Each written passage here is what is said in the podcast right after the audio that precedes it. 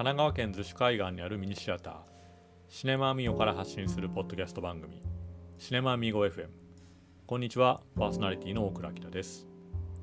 この番組はシネマアミーゴでの上映映画やイベントの紹介アミーゴマーケットや国内外で旅を続ける野外映画館プロジェクトシネマキャラバンなどこのエリアとシネマアミーゴにまつわるさまざまなトピックを中心にさらには私大倉明が図書をはじめさまざまな地域で出会って聞いている皆さんにぜひ紹介したいと思った人物ことを毎週木曜日の夜に発信している番組です。今回は3回シリーズの2回目アミーゴ発の新プロジェクトアミーゴハウスについてお届けします、えー、前回も少しお話をしたんですけども、まあ、アミーゴハウス。もともとは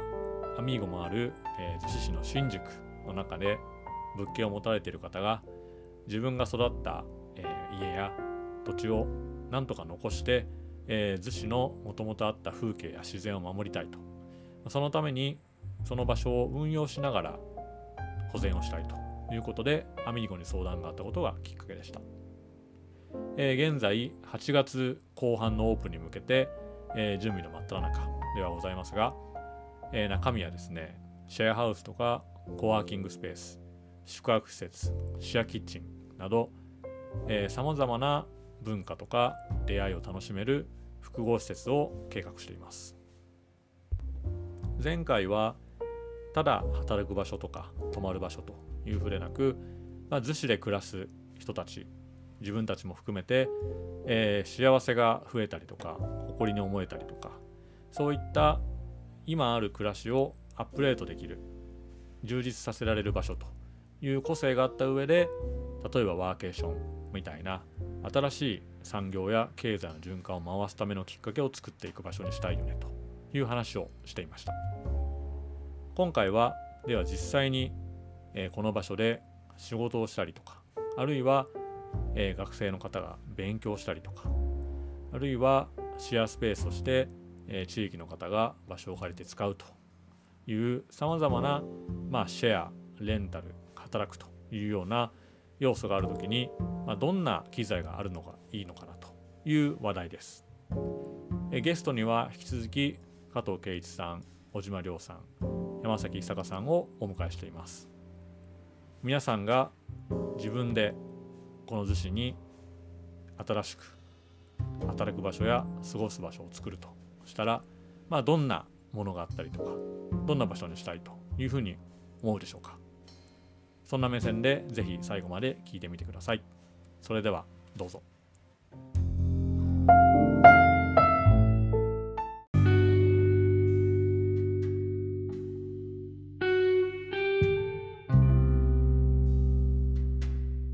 僕も来てすぐに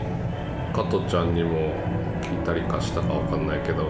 逗子コワークどんくらいあるのかなって自分でも調べたりして、で一時ねなんか紙出力したくて、うん、僕ら結構図面なんで、紙欲しい時あるんですよね、うん、でまあセブンでネットプリントしてってあるんですけど、だったらもう怖くでポンって働けてドロップインできて、で出力できてかけてスキャンできて東京に送れるみたいなの探したんですけどなかったんですよその時にやっぱり。会員制になっちゃうとか。っていうのがあったんで、うん、あ意外とないなっていうのもありつつ、うん、プリンターはちなみにそれはえどサイズどこまでがいいですか？えー、っと僕だったら A3 ですね。A3 図面がほとんど A3 なんで、うん、A3 カラー A3 カラーであるといいですけどね。プリンターね、うん、いや1個でもいいあそこはいいプリンター入れたらいいだろうな。うん。なんとなくプリンターは、うん、あると安心する。あとはその午前中わかんないですけど僕であれば、うん、東京の用事は、まあ、うちもリモートみたいな OK だ、うん、なったりとかフレックスとかになってきてるので、うん、えー、僕のその働き方でいうと午前例えば逗子で働いて、はいはい、準備して午後にアポ入れたい感じ。ああわかります。一緒です、はいはいはい。ってなるってなるとそこのタイミングで、午後行く提案資料とかの紙をこっちで出して持ってっちゃいたいですよね、はい、事務所に、ね、事務所に、ね、そうです、うん、しかも下北なんで、うん、都心部出て一回小田急とか京王で行って、はい乗乗ってまたみたいになっちゃうんで、はい。そうなんですよ。その準備をもうできちゃうっていうのは、すごく実ははいはい。便利だなってそのプリンターがない問題の時は思いましたね。そうかもな A3 のプリンター家で買わないですもんね。そうなんですよ。なかなか買わなくて建築とか内装の人はついついそういうのもあって買っちゃうんですけど、小宮さんもあると便利ですか？便利だね。便利。便利ですよね。ね A3 あるとね、あ A3 あるじゃん。さこここに置くか置かないかちょっと検討したじゃん、でで、まあ、ギリギリなくてもまあいけちゃうかっつってうん業務用入れなかったあーそうなんですね。今回はこれこれを機会にあそこに1個あるとうんいいかなっていうのはそうですそう。俺俺そうだと。そうなんですよ。機種まで結構調べて。そうなんですね。小宮さん的になんかあそこにあると便利なことありますか？うーん。もう俺自分のね置き場がある。あそっかそうですね。まあその作業台とかうん上に行けるぐらいの大きなうん。テーブルとかね。はい大でかい共用のテーブルとかやっぱり便利ですよね。バーッと広げられるのでそれはわかります。すごい。はい。分けたりとかね。はいはいなんか図面もですねそのこうなんですかこう製本ではないですけど、ん。クリップで止めるために、はいはい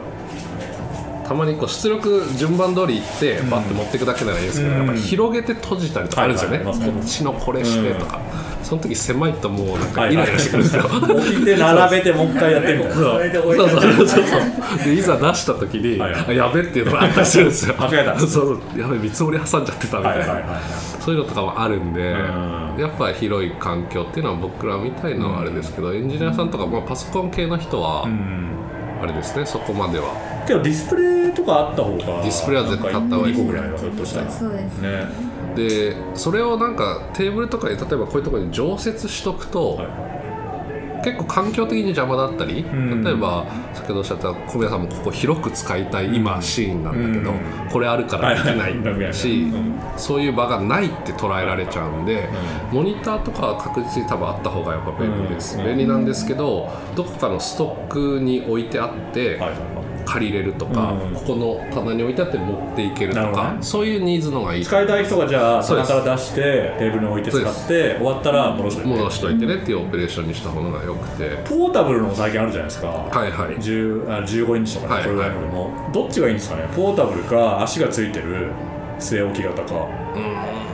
足つきのがやっぱりは使いやすそうですけどね。うんやっぱりこの要は15とかの中で表示される例えば Excel なら Excel でも、うん。こっちが21とかはい。なってくればやっぱ端々までいけるじゃないですか、うん。っていうそこを多分求めてモニター付けしてる人も多いのでね。多分スタンディング型のが僕はいいかなとは思うんですけどねじゃあまあ使いたい人がそのモニター置き場から持ってきてあそうです。ねコンセントにつなげて、はい。いう方がいいですかね、はいはい。あとはテレワークじゃないです。かテレワークじゃなくてオンライン会議とかのうん。冒頭あの防音とかの話もあったと思うんですけど、僕の知人で別でコワークの今運営とかやってる人間が、うん。まあ、ちょっとしたブース作ったんですね、はいはいでそこは集中するためのブースなんですけど、はいうん。その後でこうコロナのあれが出てきたんで、うん。ここをまあブあのオンライン会議用のブースとしても使えますというものにしていきたいなっていうのがあったんですけどはいはい。もともと集中のためだけだったんで、ランマと言われる上が空いてたんですね、うん。そうそうするともう音通通じゃないですか、でそこなんかふさどうしたらいいかなっていう相談が一回来たんですけど、やっぱりなんかあのオンラインミーティングやるんだったら、まあ、徹底的にやっぱ塞がないと、うん。聞かれたくないしねそうです聞かれたくない、あとはそんな中でもやっぱり予算限られてるんで閉じるの結構大変だとか、あと消防がどうとかい。ろいろ話があったのであのーまあマイク付きのこういうやつうんを、あここれ、えっと、マイクとねイヤホンね、マイクとイヤホンとか一緒、まああの、うん。アップルとかでもそうですけど、うんそういうものであれば、うん。このオンラインをやってる人は OK なんですけど、うんこっちでやってても全然 OK なんですけど、はいはい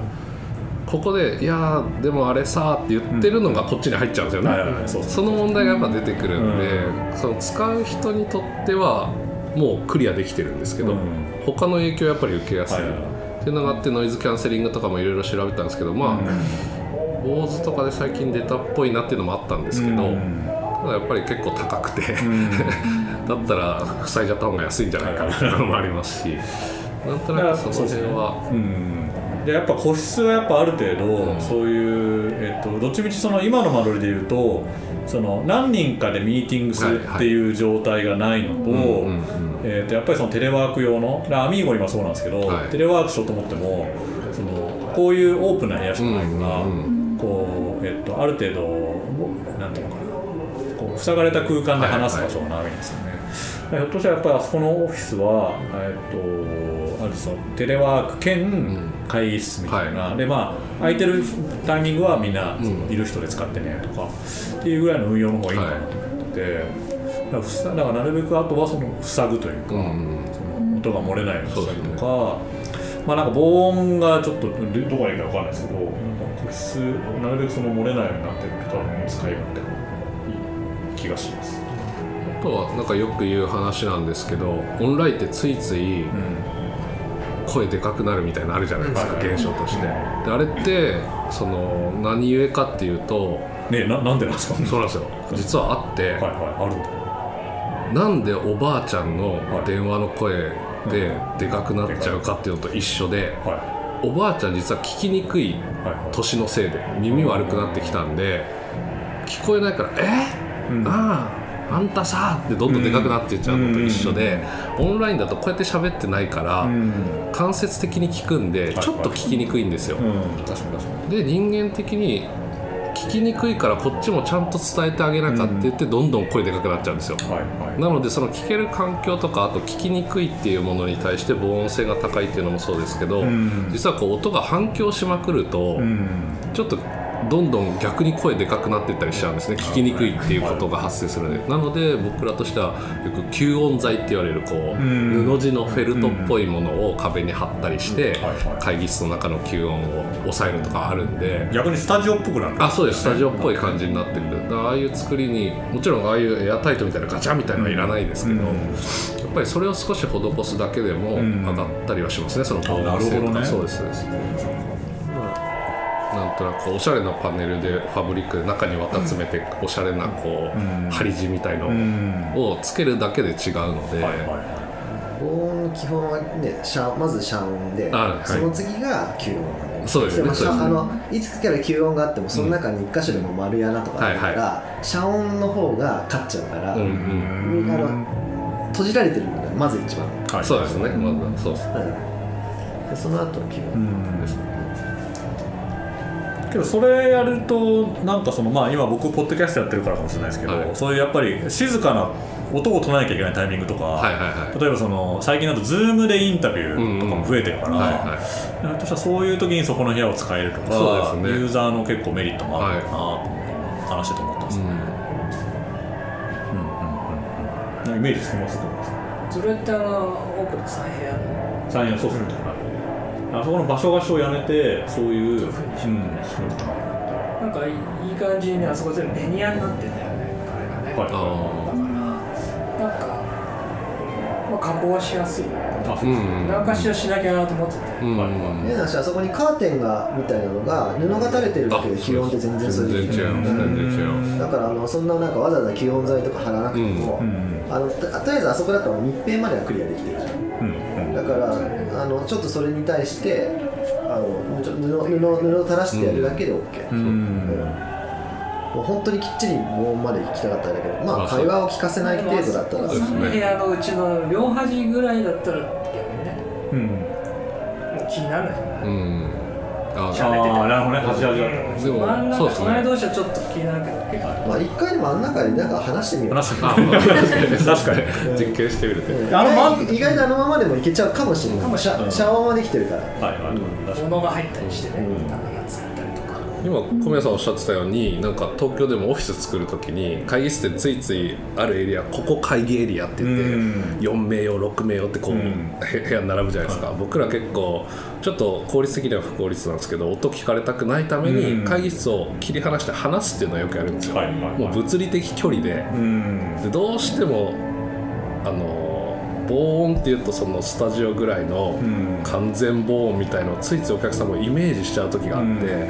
防音を担保できるような工事は施してるんですけど、でもちょっと聞こえないみたいな言う。ん。です、それはこうやら聞こえるよみたいなあってそれを防ぐためにわざと距離離して、で作ってっていうのがやっぱあるんで、うん。物理的距離で解決していくっていうのはやっぱありますよね。逆にあの真ん中なんかもう個室集中ルームでうんうんうんうん。なんかやっとしたらなんかそういう使い方もありなのかなと思って、うん。完全にこもりたい。人にはいはい。はい使いたいですね。あとはそうですね。あのわざと緩い BGM を流してあるっていう状況で、はいはい。まあ、今もこうシネマンのやつとかこう聞こえてくると思うんですけど、普通にカフェとかも BGM があるから、うんここで喋ってるけどカフェってもうこのくらいに隣にお客さんいるじゃないですか、うん。でもこの間さとか言ってもそんな気にならないのをわざと BGM でこうかき消しているというか、そうかスピーカーとかも入れますね。ね。確かに。それそれこそもうずっと使ってあの LINE6 使ってるかな。LINE6 じゃねえよしあああるんですね。の棒棒状のさ。はいはいはいはいあれもずっとあこれこれこれ？これもずっと生きてないから。これちょうどいいかも。なんかいっぱいお宝ありそう。使ってないやつ。あれでも実は結構いいスピーカーなんだよ あ日本ともし使ってないですか日本語も使ってあへーるとか実際全部で4本ある今あそうなんですへかあじゃああれ使いましょう。めっちゃかっこいい。本当はこのシネマミーゴのサラウンド用に使ってたんだけそうどなんですか。あすごいのアンプ変えて前の LR の2発にしてからそれ使わなくなったから。あなるほどね実はすごいいいのこれ。へえあれ Bluetooth じゃ飛ばないですよね。それそれはアンプ次第。アンプしろうん。アンプ内蔵じゃないからあれは、はい。もうあくまでスピーカーだけだから、うんそうですねその辺はやっぱりありますね、ですねそのコワークだとオンラインとかのミーティングで気を使うっていうのはありますよねやっぱり、うそういう場所があるとやっぱり安心はするというか、なん。か僕もこれまで、まあ、その結構旅先で仕事を持ち込みながら動いてることが多いん。で、はいはいコワーキングいろいろ使っててただやっぱこのコロナの状況で圧倒的にほらこれまでってオンラインでミーティングがどっかこう参加できない申し訳なさというか、はいはいはい。すいませんオンラインでぐらいの感じだったのが、はいはい。もう基本今オンラインでいいよねってなってきたから,、から逆にだから話すこと前提なんですよね、だからこれまでほら電話する時はちょっと出たりとかしたけど、そうですオンラインで話すことが、えっと、ベーシックになってくるから、はいはなんかそれはこうケアした方がいいかな、うんそうです。あとだから、えっと、ひょっとしたらあと必要かなと思ったのが、えっと、前カメラはいのなんあー。かテレカン用のカメラと,、はいはい。えっとマイクちょっとしたうん。はひょっとしたらあると喜ばれたりするのかなと思ったりすると一部屋ぐらい要は、えっと、なんか僕はそのあのか3つ並んでる真ん中ぐらいをあの本当に吸音の素材とかも入れてバキッとスタジオみたいにできますってしちゃえば、なんかそこで、えっと、例えばそういうインタビュー受けたりとか、うん。そういう時もあそこでできますっていうふうになるできるといいかなと思ってて。東京だとやっぱりあれですね。ちょっと YouTube 特化 YouTuber 特化の部屋とかあった方がいいんじゃないかみたいなのとかよく話題になりますね。そうですそうです。結構身近にやっぱり配信したり、うん。まあ、インスタライブでもそうですけど、うん。とかやってるのはもう数ヶ月前よりも増えてる気もするので、そこの需要ってどこまで取り込んだ方がいいと思いますようーなんかね逗子はちょっと。そうですよね。逗子は多分あんまりなくていいと思ってます、まあ、でも確かに真ん中の一部屋があの防音が他の二部屋と比べてきっちりやってあるっていうふうになるとそれこそ隣にも行かないし、うん。っていうのはありかもしれない、うん。そうですね。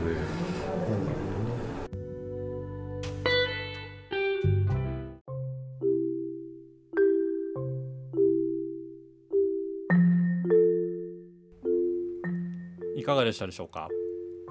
まずはやっぱり大判が出せるコピー機は欲しいですよね。もうマストだと思います、まあ、それとこのコロナの状況でリモートワークテレビ会議というのがもう完全に一般化をしたと思っているのと、まあ、これからの働き方は多くの場合はリモートワークとか直接対面をしなくてもプロジェクトは進んでいけるようにする。いうことが、まあ、基本的なスキルになっていくのかなと思うので、まあ、まさにリモートネイティブな、えー前提にした働く場所だったりとか会議室という作りがマストだなというふうに思っています。個人的にはもうテレビ会議はもう10年ぐらい自分のワークフローの中には常にあるものなので、まあ、なんで逆に使わないのかなと思うぐらい、まあ、あるいはアウトプットをしなければいけないことが増えてる日はですねもう数日家でずっとやっていたいと、まあ、そういうスケジューリングをしていたので、まあ、なんかこれまでリモートワークテレビ会議っていうとちょっとなんかリアルに劣るとかいけなくても申し訳ないみたいな前提があったんですけども、まあ、やっぱ胸を張って、えー、リモートでプロジェクトを進めていけるというのが、まあ、個人的にはすごく、まあ、ほっとしてる部分と、まあ、これでやっとより自分のやりたいこととか仕事に向き合えるなという気はしているので、まあ、すごくウェルカムだなと思いつつ、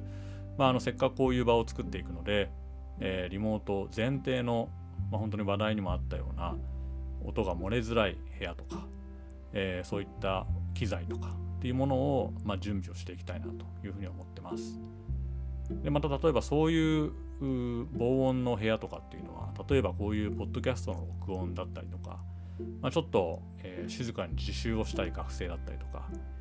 例えば手作業とか編み物とか集中したい、えー、女性の方みたいな、まあ、そのリモートワーク以外にも使う用途はすごくたくさんあると思うので、まあ、そういうこれまでなかったけどあったらより暮らしがハッピーになるな自分のやりたいことができるなという場所をぜひ作っていきたいというふうに思ってます。で、まあ、今回も話を改めて聞き返して思ったのはやっぱり自分ならこうしたいとかこういうものを作りたいみたいな、まあ、夢というかイメージというか、まあ、そういうボールをこう未来に向かって投げるとですねこうちゃんと後から帰ってきたりとか、まあ、受け止めてくれる人がいたり、まあ、さらにそれをパスを回して、えー、もっと自分が思ってた以上の形になったりとか次の仲間を連れてくるみたいなそういういい循環が生まれていくなとでそれがまた現実になったり場ができていくことによってさらにそれは加速していくなと。いうのを感じています、まあ、そういった意味で、えー、このプロジェクトに関わって、まあ、立ち上げる側になってですね、まあ、すごく自分もワクワクしているし、まあ、そのワクワクはもっともっと広がっていけばいいなというふうに思っています。えー、それに関しては是非、まあ、入居をしてくれる方とかですね、えー、企画こんなことしたいと思って、まあ、考えてくれる仲間とか、まあ、さらには、まあ、ここの場所をですね一緒に盛り上げてくれる、まあ、一緒に働いていける仲間というものも募集をしていますので、えー、ぜひこのお話を聞いて、えー、気になった方興味を持った方は、えー、どんどんアミーゴハウスにアクセスしてもらえると嬉しいです。えー、お話は次回にも続きます最終回はこういうした場が持つ重要性や、えー、そこに至る思いを持ち続ける原体験の大切さについてです是非次回の放送も楽しみにしていてくださいそれではまた。